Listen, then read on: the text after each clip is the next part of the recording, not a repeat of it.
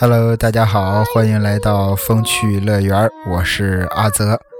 上期节目聊了聊这个通灵的事儿，啊，分享了几个身边朋友和听友投稿的故事，包括也讲了一些这个通灵游戏的玩法和危险性。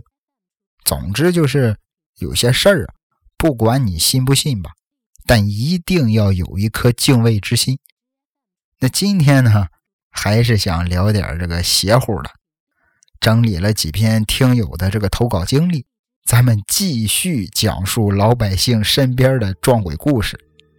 对了，在开始之前呀，还有件事很多听友都还不知道咱们撞鬼实录的投稿方式，其实很简单啊，你可以直接在电台私信我，把你的故事讲一讲，或者也可以投稿到我的 QQ 邮箱。哎，方便的话可以记一下，二八九九幺六二六八八。哎，把你的故事写好，投到我的 QQ 邮箱就 OK 了。那咱们就正式开讲了。今天的第一个故事啊，来自听友艾玛的投稿。这事儿啊，发生在艾玛刚上初中的时候。当时艾玛还跟父母住在农村老家。那时候农村的房子啊，格局都很简单，哎，一进门就是客厅，客厅两边一边一间卧室，厕所啊、厨房啊都在外面的院子里。当时艾玛的父母住在东边的卧室，艾玛住在西边，因为第二天都要上课，所以艾玛平时睡得都比较早。结果这一天半夜，艾玛睡着睡着。迷迷糊糊就给醒了，哎，虽然眼睛的这个视线有些模糊啊，但是还是能从门缝里看到客厅还亮着灯。心想父母可能在客厅里看电视，艾玛心里想着，哎，就准备翻个身继续睡。结果就在他翻身的同时，眼睛的余光啊。清楚的看见一个黑影，噌的一下就窜到了他书桌下面。因为艾玛卧室临街的那面墙上有一个小窗户，哎，这个外面街上啊，半夜经常会过一些三轮车啊、小货车什么的都会路过。艾玛以为是自己家的这个小狗吓着了，哎，跑过来钻到了书桌下面。就这样，艾玛也没多想，哎，就准备这个继续入睡。可是突然又一想，不对呀，自己卧室的门是关着的，睡觉之前小狗也没在卧室里，那他刚才是怎么进来的呢？艾玛越想越不对劲儿，害怕万一是小偷怎么办？于是艾玛就假装睡觉翻身又翻了回来，他偷偷的眯着眼睛往书桌下边看。这一看不要紧，吓得他出了一身冷汗。书桌下边还真趴着一个人，但是这个人没有下半身。要说艾玛，当时啊，人家只是一个刚上初中的女孩子，这事儿换了谁谁不害怕？艾玛赶紧闭上眼，不敢再看了，就感觉自己身上控制不住的在发抖。心说自己是不是在做梦啊？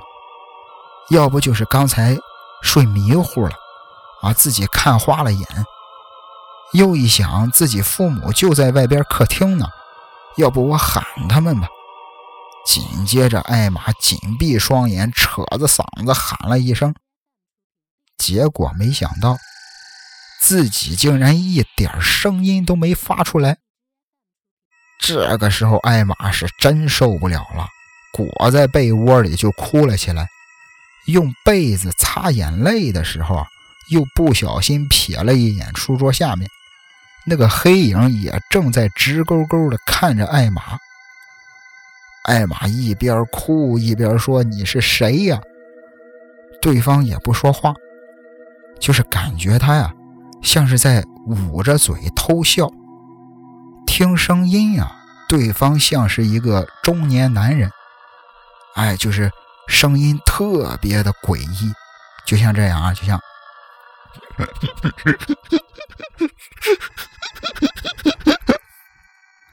就是一个人捂着嘴偷笑的声音。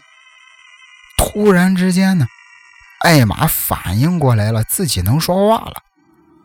啊，他刚才还问对方你是谁，于是他就赶紧开始喊自己的爸妈，喊了好多声，可就是没人来。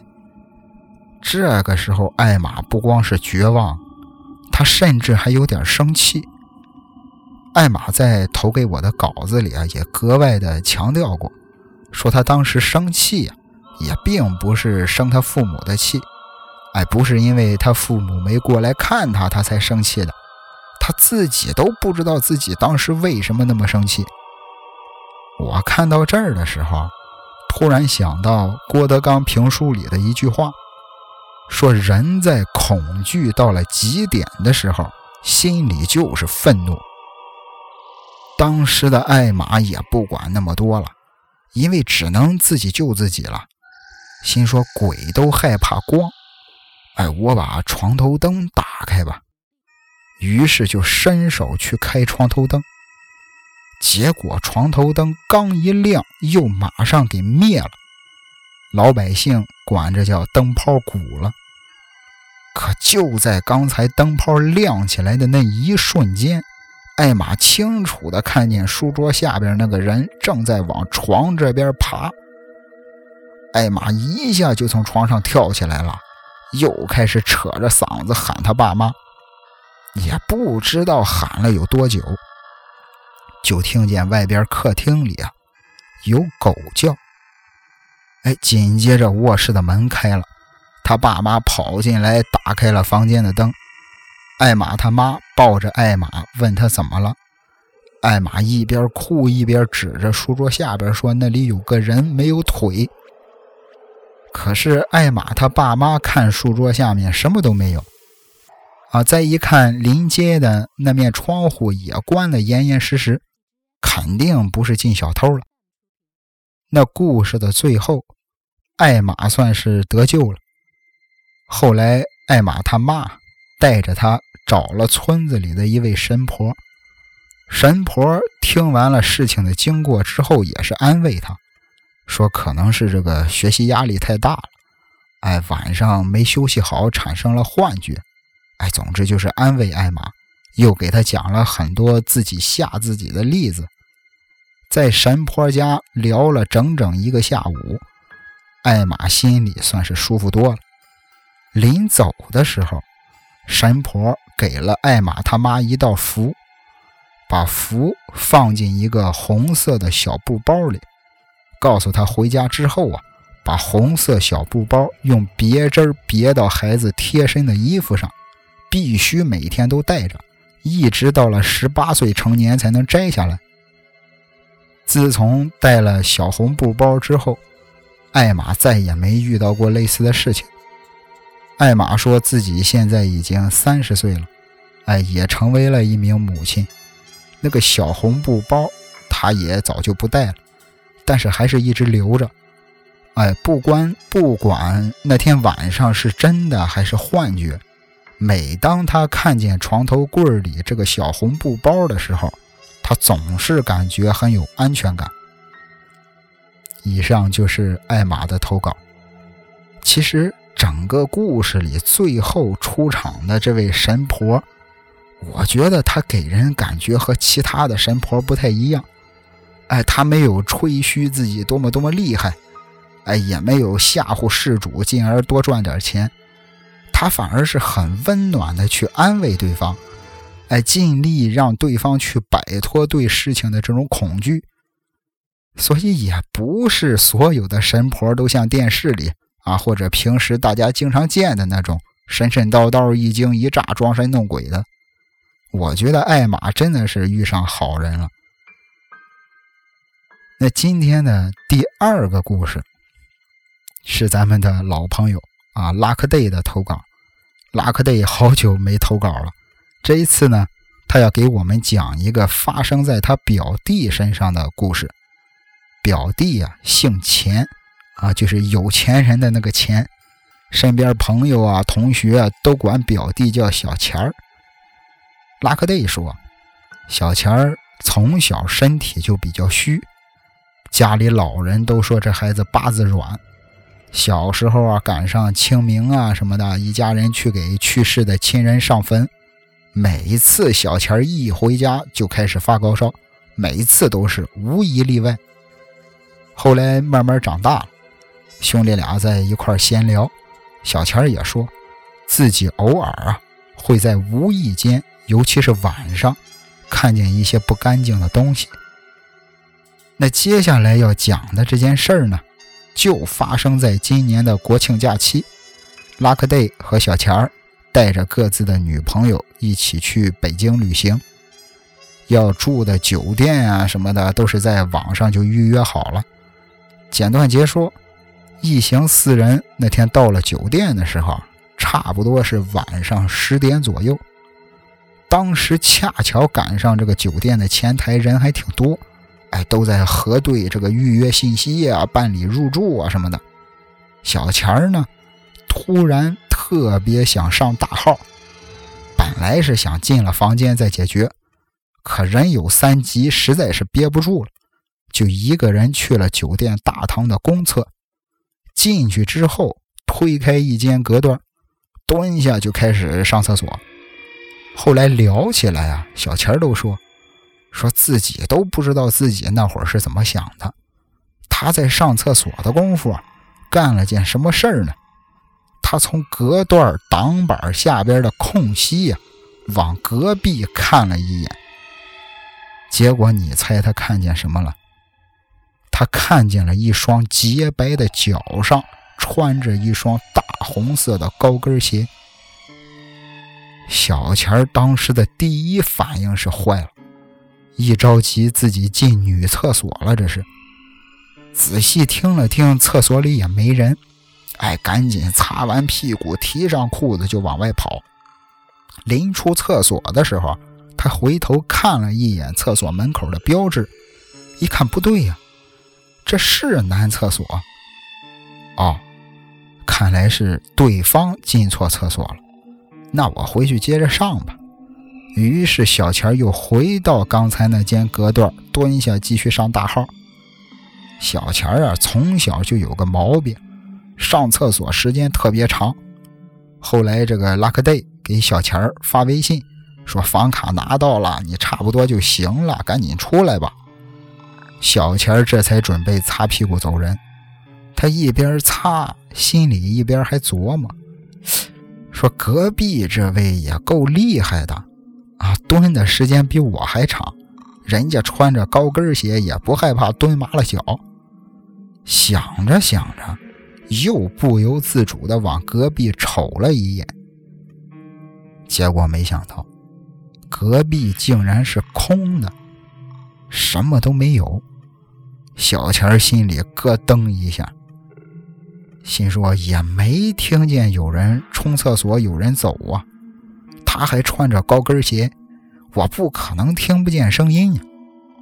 其实这个时候啊，小钱儿心里早就有数了，他知道这是又撞上不干净的东西了。之前也说过啊，这个刚才说过，小钱儿从小八字软，经常会看见一些不干净的东西，所以他在这方面的这个心理承受能力要比一般人好一些。所以也就没再多想，赶紧收拾一下就出了厕所。他自己是算是比较习惯了，可他担心自己女朋友和拉克戴他们接受不了，所以这件事儿当时他谁也没给谁说。就这样，几个人在之后的几天里玩的也都很愉快，啊，中间也没出什么乱七八糟的事儿，一直到了最后一天的晚上。先说那一天白天啊，他们花了一整天的时间，仔仔细细逛了一遍故宫。晚上又去这个后海喝了两杯。回到酒店的时候，已经是夜里十二点多了。两对情侣各自回了自己的房间。小钱儿跟他女朋友这边，啊，洗完澡上床睡觉。睡着睡着。房间里就响起了一阵这个高跟鞋走路的声音。小钱本身就没太睡着，听到高跟鞋的声音，一下就给醒了。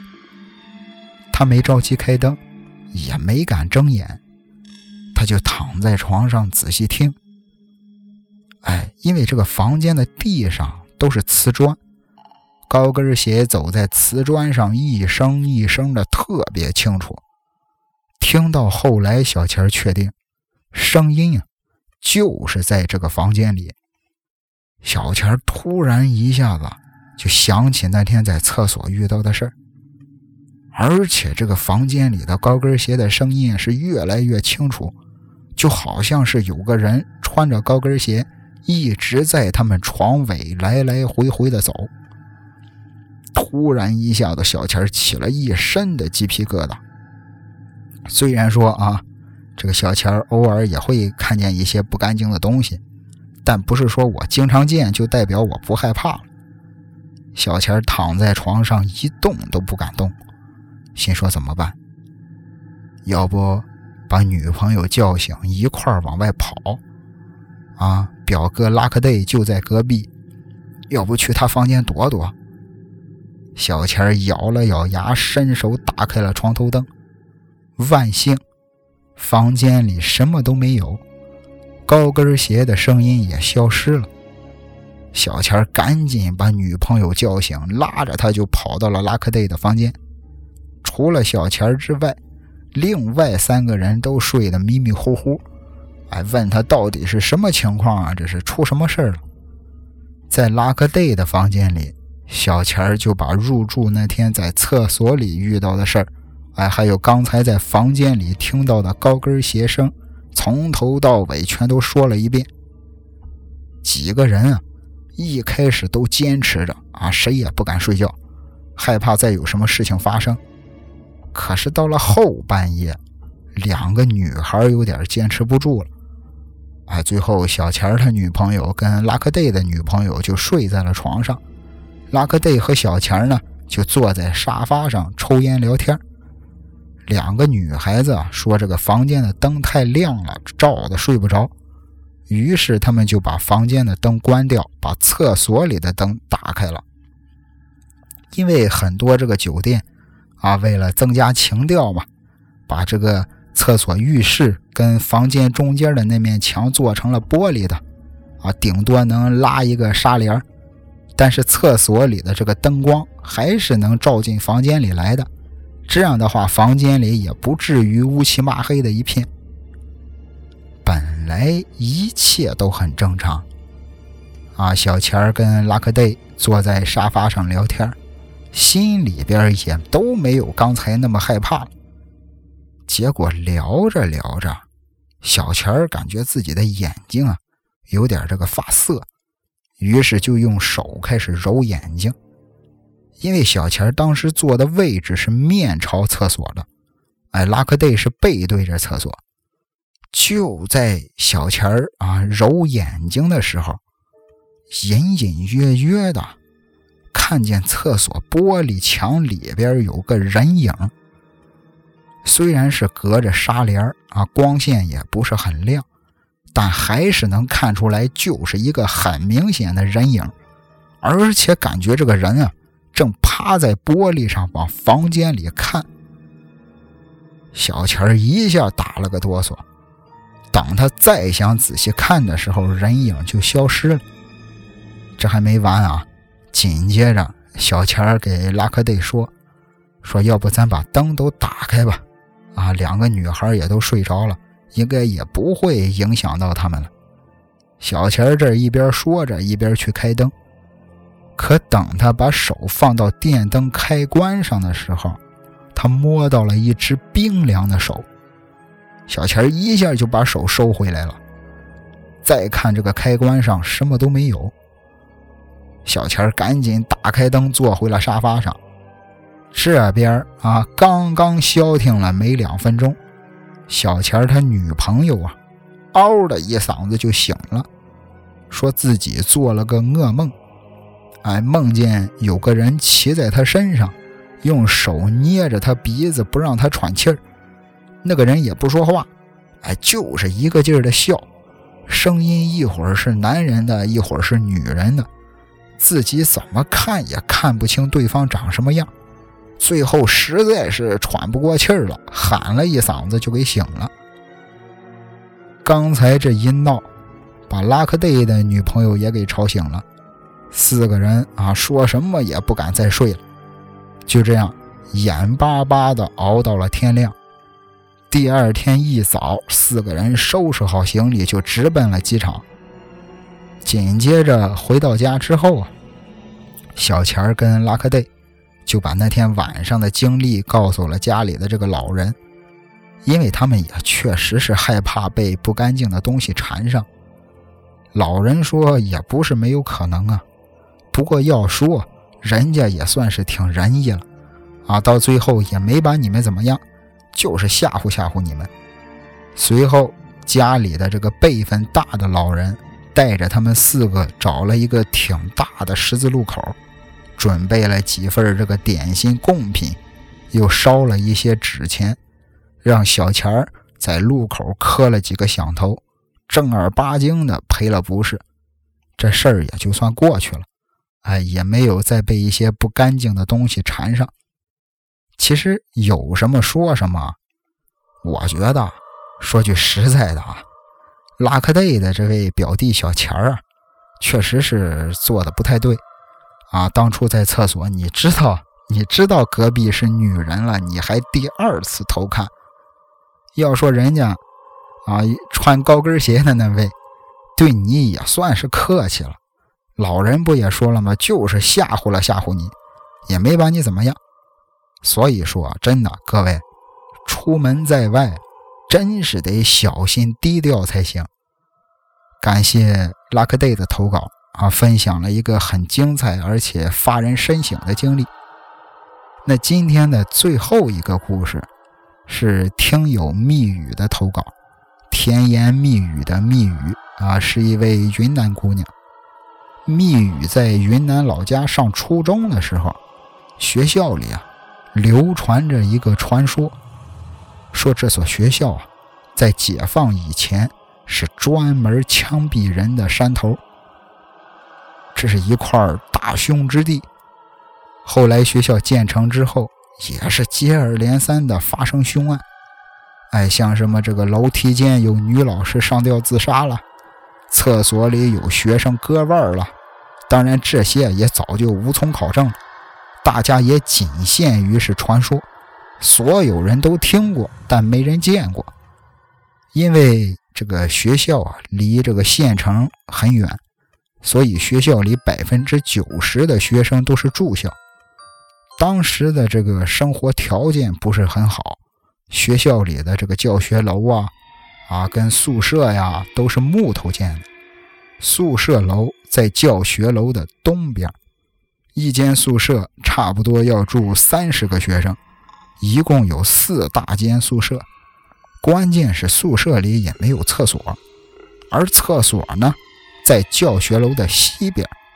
哎，简单来说就是自东向西，分别是宿舍楼、教学楼，最后是厕所。也就是说，这三栋建筑在一个平面上，而这三栋建筑的前面就是一个不大的操场。出事儿的这天晚上啊，密语正好上初二，大家都在宿舍里睡觉。本来也没什么特别的，结果睡着睡着，旁边啊跟密语关系最好的同学丽丽想上厕所，但是自己一个人去呢又有点害怕，而且这这一路上啊，包括厕所里也没有灯，到处都是漆黑一片。于是丽丽就生拉硬拽的叫上了密语，两个人打着手电筒就来到了教学楼西边的厕所。当时丽丽在里面上厕所，密语在厕所门口等她。突然之间啊，密语听到一阵拍手的声音，哎，一下一下，速度特别慢，而且还伴随着回音。感觉啊，像是在操场上传过来的。密语就拿手电筒往操场上照。其实密语呢，他的眼睛啊有一点近视，这会儿也没戴眼镜，哎，看东西啊稍微有些模糊。他拿手电筒往操场上往操场上一照，影影绰绰的，看见不远处的树底下好像站着个人。密语眯着眼睛使劲看，感觉对方像是个女人，哎，一头的长发，风一吹还来回跟着飘。但是密语越看觉得越不对劲儿，那个人啊。好像是没穿衣服，因为人赤身裸体跟穿着衣服的时候，他身体的这个线条轮廓是不一样的。密语越看心里越发慌。就在这个时候，树底下的那个人影开始朝着密语拍手，一下一下的速度越来越快，感觉像是在给密语鼓掌。密语赶紧闭上眼睛，不敢看了，还觉得自己整个头皮都麻了。他扯着嗓子喊厕所里的丽丽，让她赶紧出来。丽丽一听外边声音不对，赶紧跑出来问他怎么了。密语闭着眼睛啊，抬手指着不远处给丽丽说：“说你看啊，你看那树底下是不是有个人啊？”丽丽用手电筒往操场上照，说：“哪棵树啊？”就在密语睁开眼指给他看的时候，丽丽也恰巧找到了那棵树。与此同时，树底下的女人也正抬手指着他们。两个人当时吓得是嗷嗷乱叫，头也不回的就往宿舍跑。哎，身后边又传来了一下一下的拍手声。两个人回到宿舍之后，就挤到了一张床上。哎，感觉挤在一起啊，可能稍微有点安全感。也不知道过了多长时间，密语以为丽丽睡着了，丽丽呢以为密语也睡着了。整间宿舍特别的安静。突然之间，密语听到这个宿舍里有人在叹气，但是仔细一听啊。声音不像是年轻小姑娘的，这个声音感觉有点像中年妇女或者老太太的那种叹气，哎，拖着长音，一声接着一声，唉，唉，而且感觉这个声音啊，离自己越来越近。密语也不敢睁眼看，他慢慢的把头缩进了被窝里。结果没想到，紧接着丽丽也缩了进来。密语这才知道，原来丽丽也没睡着，而他肯定也听到了叹气声。两个人用被子蒙着头抱在了一块浑身都是汗啊，谁也不敢出声音。就在这个时候。叹气声突然停了，哎，宿舍又恢复了刚才的安静。被窝里两个人刚松了口气儿，突然感觉床边上坐下了一个人。密语差点叫出声，使劲捂着自己嘴，感觉心都提到嗓子眼了。也不知道过了多长时间，两个人的床啊抖了一下。哎，像是那个人站起来了，紧接着又是一声接一声的叹气，但是这一次啊，感觉这个叹气声啊，慢慢的就变远了，哎，像是去了宿舍最里面的位置，然后就又安静了下来，之后再也没有了声音。被窝里的两个人。即便过了好久没听到声音，也不敢从被窝里爬出来看一看，一直到了天蒙蒙亮的时候才睡着。第二天，密语啊跟丽丽问了宿舍里的所有人，除了他俩之外，没有人在前一天晚上听到什么叹气声。后来两个人吓得不轻。啊，这件事儿之后，家里的父母还专门去庙里求了平安符，让他们随身带着。再到后来，他们问了很多的同学，虽然遇到的这个具体事情不一样，但也都是一些很诡异的灵异事件。问的人多了，密语跟丽丽啊，好像找到了一个规律。哎，通常，通常是到了周五的晚上，学校里就会发生怪事儿。于是从那之后，密语跟丽丽每到星期五的晚上就会回家去睡觉。那说到这儿，密语的故事也就讲完了。那这期节目的最后呢，还是想呼吁大家啊，踊跃投稿。你可以直接在这个电台啊，这个发私信发给我。如果你的故事很长的话呢，也可以发到我的 QQ 邮箱二八九九幺六二六八八。最后啊，感谢您的收听，咱们下期再会。